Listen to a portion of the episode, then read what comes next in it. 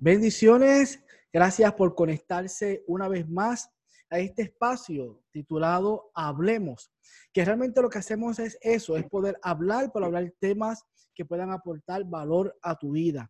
Y hoy vamos a estar tocando un tema muy interesante y es cómo la ayuda social, ¿verdad? Y el poder ayudar eh, a las personas de escasos recursos puede convertirse en una política pública, cómo puede convertirse en un movimiento que pueda cambiar paradigma. Y para eso tenemos hoy aquí a Lesbia Gutiérrez, que nos va a poder hablar, ¿verdad?, sobre eh, proyectos y sobre iniciativas que podemos hacer que el ejercicio y la pasión de poder ayudar a las personas de escasos recursos puede convertirse en una plataforma de gobierno para poder ayudar muchas vidas. Eh, gracias por compartir con nosotros este tiempo.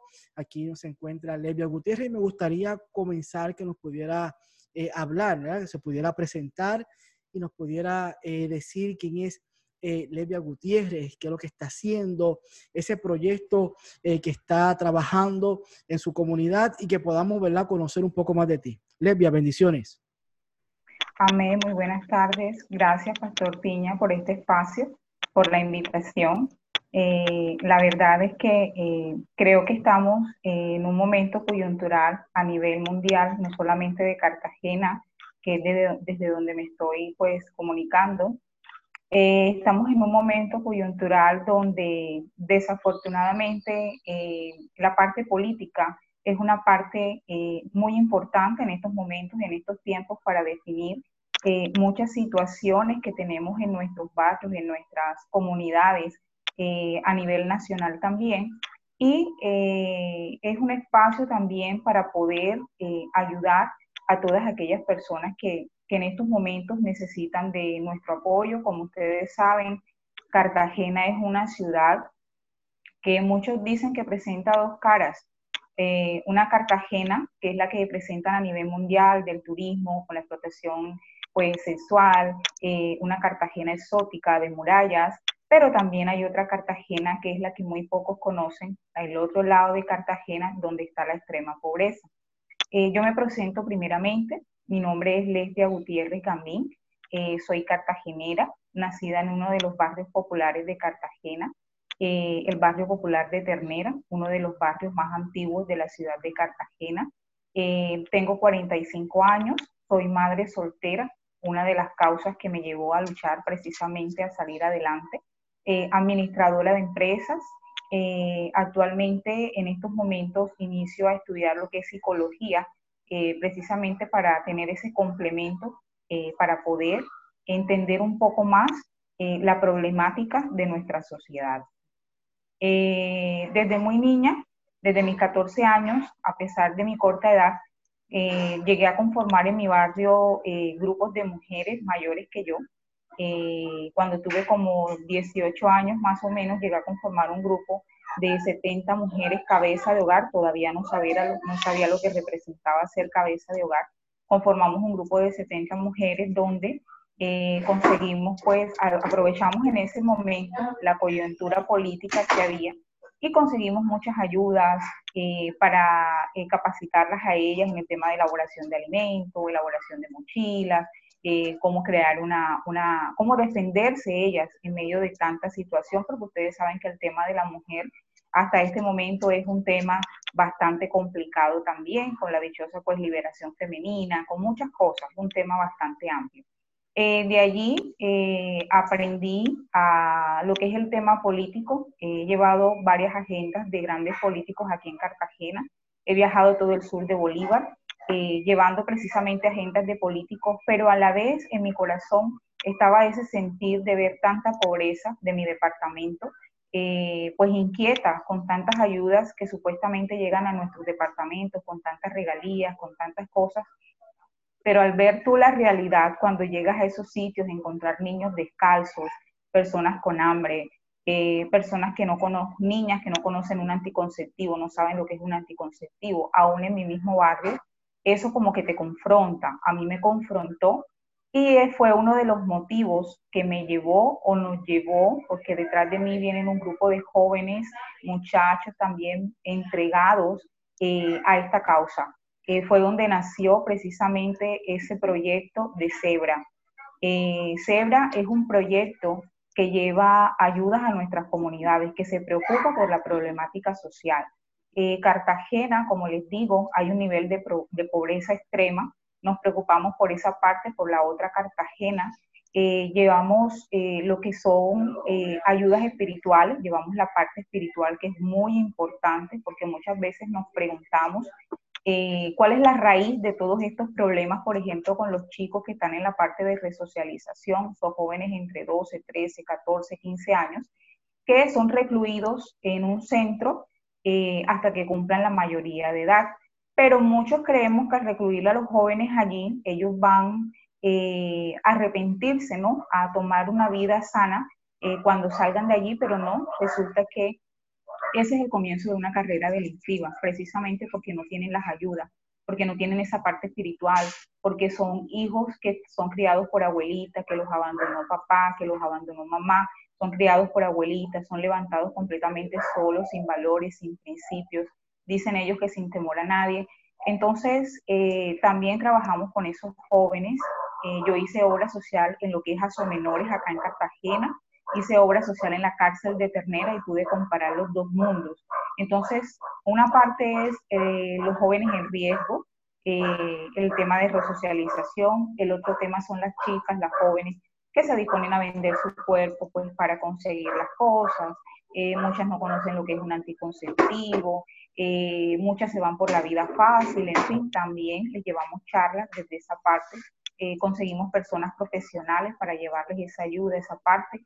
Con los jóvenes, pues tratamos en, el medio las personas que conocemos de, hacerles lo que son campeonatos de fútbol, eh, e incentivarlos en esos valores, afianzar esos valores, esos principios que ellos sí pueden salir adelante, que ellos sí pueden salir de ese mundo de las drogas, llevamos todo ese tipo de ayuda.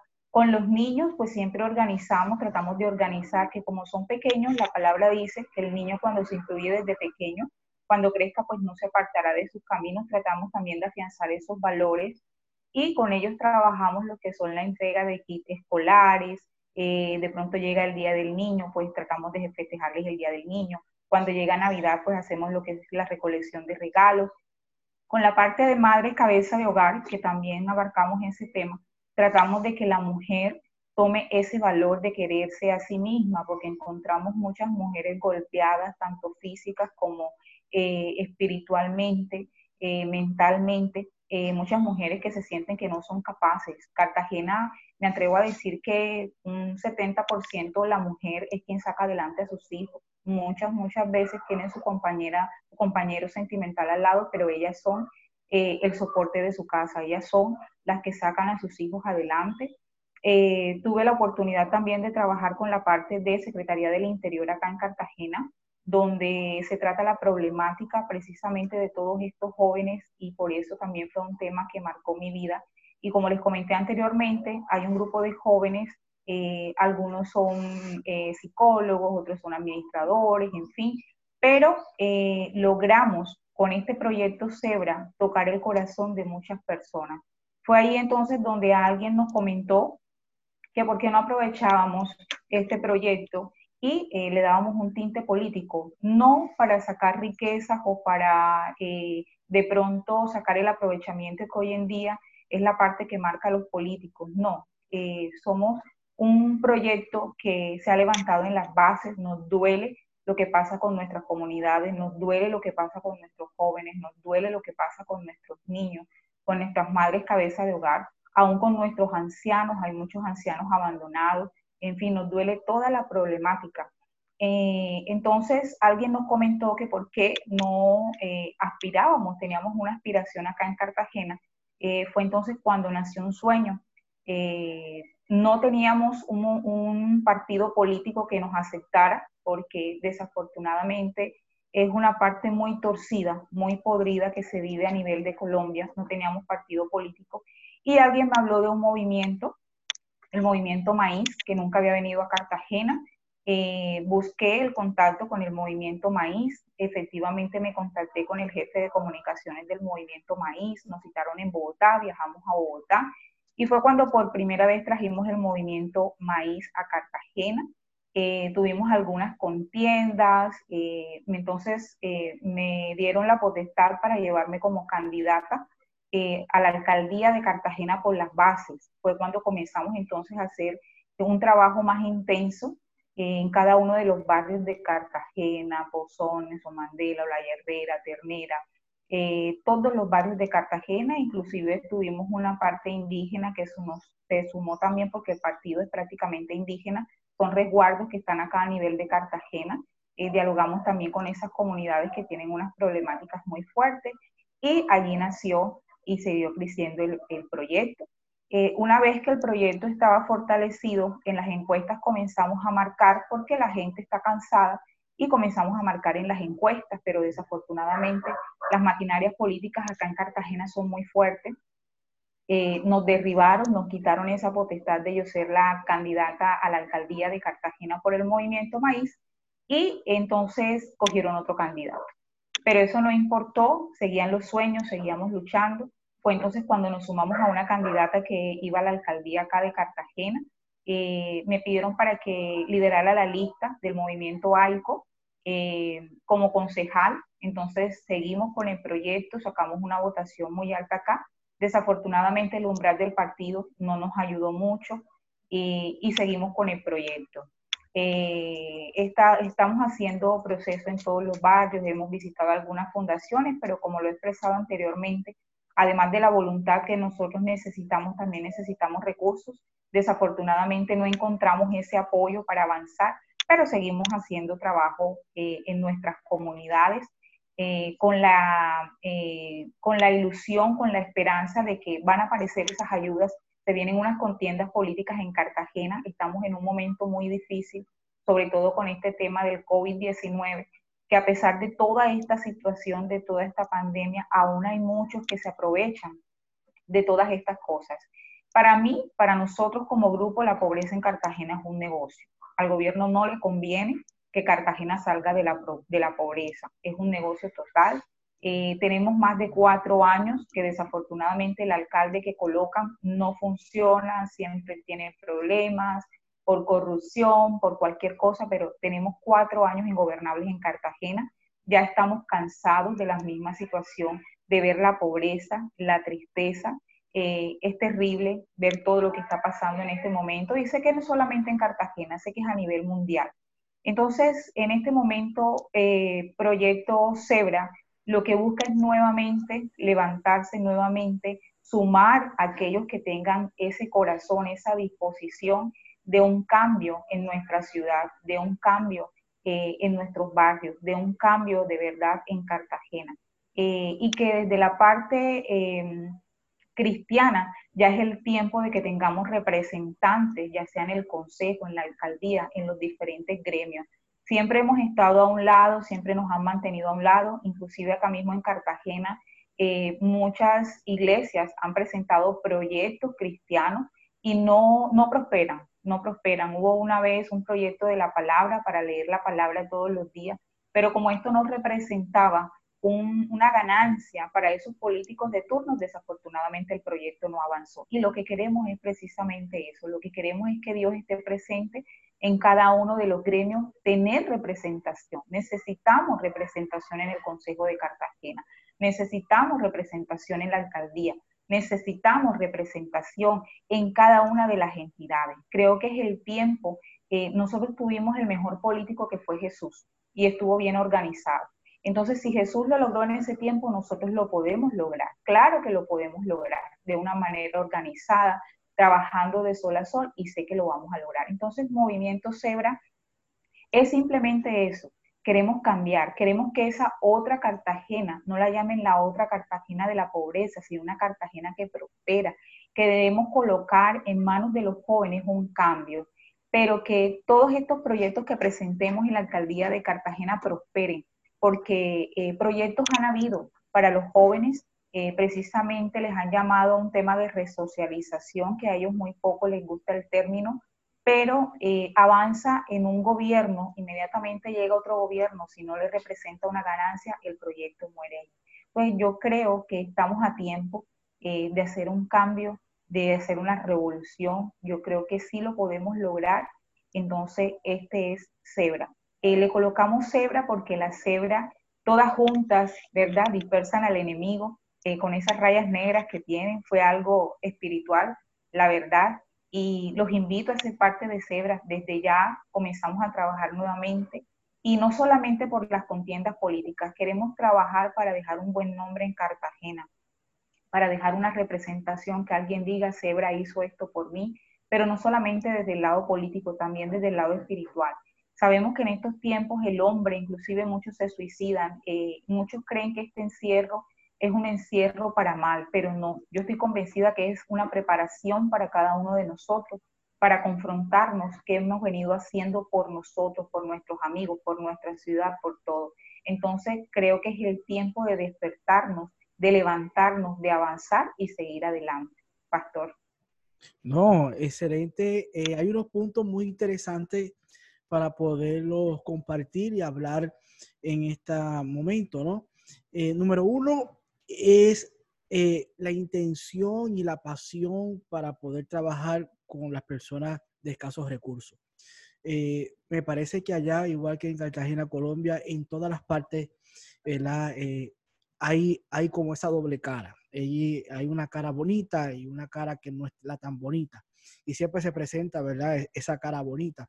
Pero eh, sí existe esa, esas contradicciones en nuestro ámbito social y poder luchar eh, día a día por mantener, ¿verdad? Esa igualdad y mantener ese, ese tipo de estatus, que la persona pueda eh, encontrarse con nuevas oportunidades de avance, eso debería ser un punto muy válido para que no solamente allá en Cartagena, Colombia, sino todas las personas que nos van a estar escuchando eh, puedan analizar, eh, puedan ver su ciudad, allá donde se encuentran y puedan decir qué yo puedo hacer, qué yo puedo aportar, a qué yo me puedo sumar para poder ser un cambio en este tiempo. Y eso, eso es algo que todos debemos de reflexionar sobre eso. Y el punto número dos es un punto que quizás aquellos que son creyentes, que pertenecen a una comunidad de fe, eh, no les gusta hablar mucho y tocar mucho, y es el tema relacionado a la política, al gobierno. Y me parece que sí, me parece que nosotros eh, como creyentes eh, tenemos que tener una voz, que tenemos que tener una iniciativas a través de la política, a través de los sistemas de gobierno. Eh, no debemos de continuar manteniéndonos al lado. Debemos de ser militantes y tener una voz. Yo personalmente soy eh, eh, auspiciador número uno. Soy auspiciador número uno y estoy a favor y comento siempre y cada vez que me reúno con diferentes tipos de personas, siempre hablo de este tema. Hablo de la importancia de, los hijos de Dios, la importancia de los creyentes en poder avanzar en el campo de la política, en el campo de los gobiernos y poder llevar ¿verdad? Eh, unas iniciativas de justicia, de valores que puedan beneficiar, porque eh, muchas personas eh, podrán pensar de que si algún creyente entra a la política, entra al gobierno, pues va a gobernar desde el punto de vista evangélico, desde el punto de vista cristiano, y no es así. Vamos a gobernar desde el punto de la justicia, vamos a gobernar desde el punto de los valores, vamos a gobernar desde el punto de la igualdad, porque vamos a gobernar para todos, no vamos a gobernar para un grupo. Y, pero vamos a adelantar eh, beneficios, vamos a adelantar ayuda, vamos a adelantar cosas que quizás durante eh, los gobiernos de turno no es de interés, no es de interés. Así que le animamos a que en este tiempo, a estos dos puntos, que número uno, pueda reflexionar sobre qué aportación usted puede hacer en su comunidad, en su ciudad, para ayudar a las personas de bajos recursos. Y número dos, aquellos que sienten que Dios lo está llamando a hacer algo diferente, quizás a entrar a un campo político, un campo de gobierno, eh, que pueda orar, que pueda buscar la dirección de Dios, pero me parece que es tiempo que nosotros podamos estar eh, con una voz que se pueda escuchar en el ámbito eh, de gobierno. Ya para poder ir terminando esta corta entrevista, ¿cuál sería ese consejo práctico que nos pudiera dar eh, a las personas que se están escuchando, ¿verdad? Eh, van a estar viendo este video, van a escuchar el audio.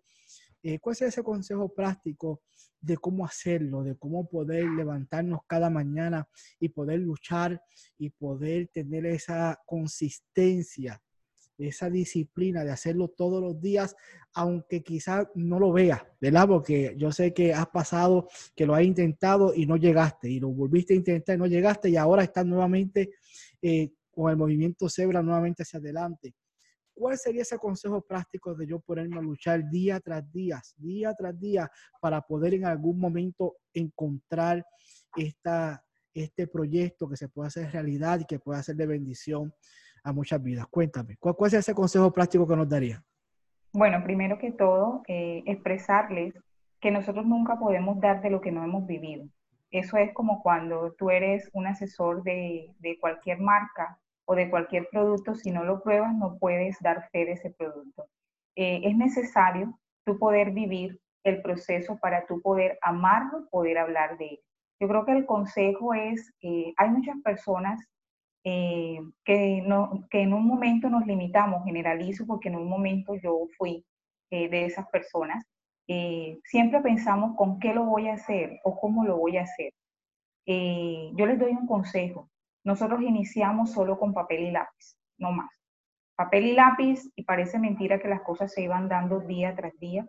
Eh, no les voy a contar que todo fue fácil, como decía el pastor Piña, eh, era difícil, encontrábamos puertas cerradas, miren que la maquinaria política se nos vino encima, pero lo importante es que cuando más duro esté el proceso, eso sea eh, algo que te llene de valor para continuar, para avanzar, para no cometer los mismos errores, eh, pedir sobre todo el discernimiento a Dios, que es importante, y Dios colocará en el camino. Cada día las cosas se van dando y va, se va encajando cada cosa, todo se va colocando en su lugar.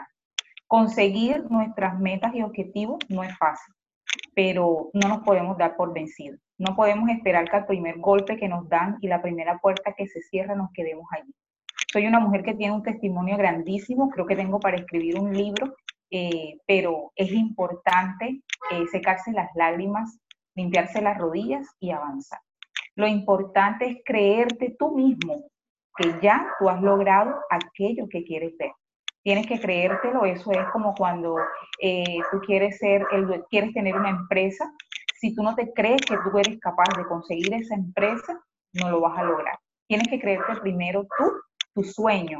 Ese es como el que quiere un vehículo, pero nunca va, nunca lo cotiza, nunca lo toca, nunca dice algún día o no tanto algún día, sino lo voy a lograr. Entonces yo creo que lo importante es creerse en uno mismo las metas y sueños. Desde ahí parte, desde un papel y un lápiz de escribirlo, de plasmarlo y todos los días poquito a poco trabajar en eso. Pero si nos quedamos con las manos cruzadas, imposible. Entonces yo los invito, vuelvo y les repito, soy una mujer que tiene un testimonio grandísimo, puedo dar fe de que cuando tú comienzas, todo se va dando en el camino. Entonces, ese sería el consejo eh, importante, tocar puertas, súper importante, no quedarte que te cerraron la primera puerta, ya no voy a tocar más, no voy a quedar tus abrazos, no, avanzar es lo importante. Vuelvo y te repito, creerte tú lo que tú quieres lograr. Por ejemplo, en el momento que, nosotros estábamos eh, en el tema de la alcaldía, yo me creía alcaldesa y donde yo llegaba me llamaban alcaldesa y tienes que creerte que eres alcalde para poder tú avanzar. Entonces yo te invito a eso. Primero cree en ti mismo, porque no podemos creer en algo si tú mismo no te lo crees. Creer en ti mismo que eres capaz, que tienes las herramientas, que tienes las armas que Dios te ha dotado y con eso, con eso podemos avanzar. Excelente, así que invitamos a las personas, ¿verdad?, que van a estar escuchando este audio, este video, a que puedan atreverse, a que puedan avanzar, a que puedan tener la disciplina de poder continuar cada día, de poder levantarse cada mañana con la intención de poder hacer algo diferente, algo mejor. Y que esto no solamente beneficie nuestra vida, sino que sea de bendición a la vida de muchas personas. Así que gracias, Levia, por conectarte con nosotros en este tiempo y a cada uno de ustedes. Eh, le invitamos a que manténgase conectados a estos espacios titulados Hablemos, donde hacemos realmente eso, hablamos eh, temas de interés, pero que puedan aportar valor a tu vida. Así que nos vemos en la próxima intervención de Hablemos. Bendiciones.